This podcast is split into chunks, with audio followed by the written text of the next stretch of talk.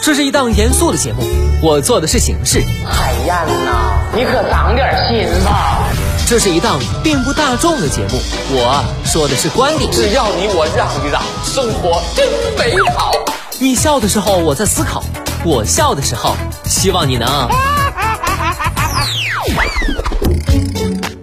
FM 八八九，你的财富 Radio，评论来了。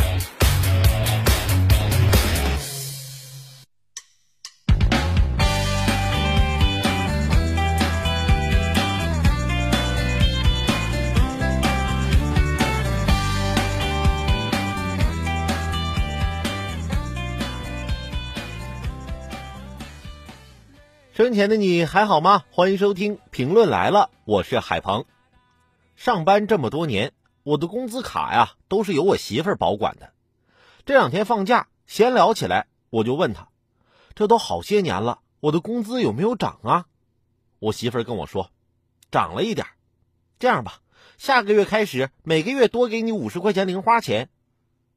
我更好奇了，涨了一点是多少啊？我媳妇儿一咬牙。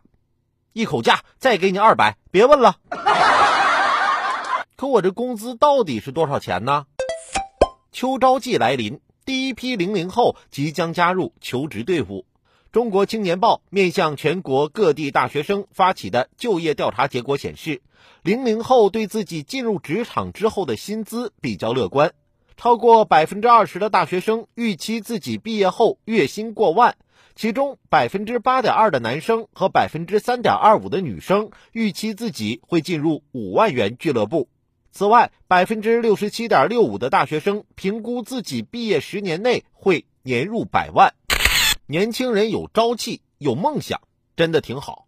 想想我刚毕业的时候也就三十万，后来呢三百万，三百万到五百万，五百万到八百万，再从八百万到一千多万。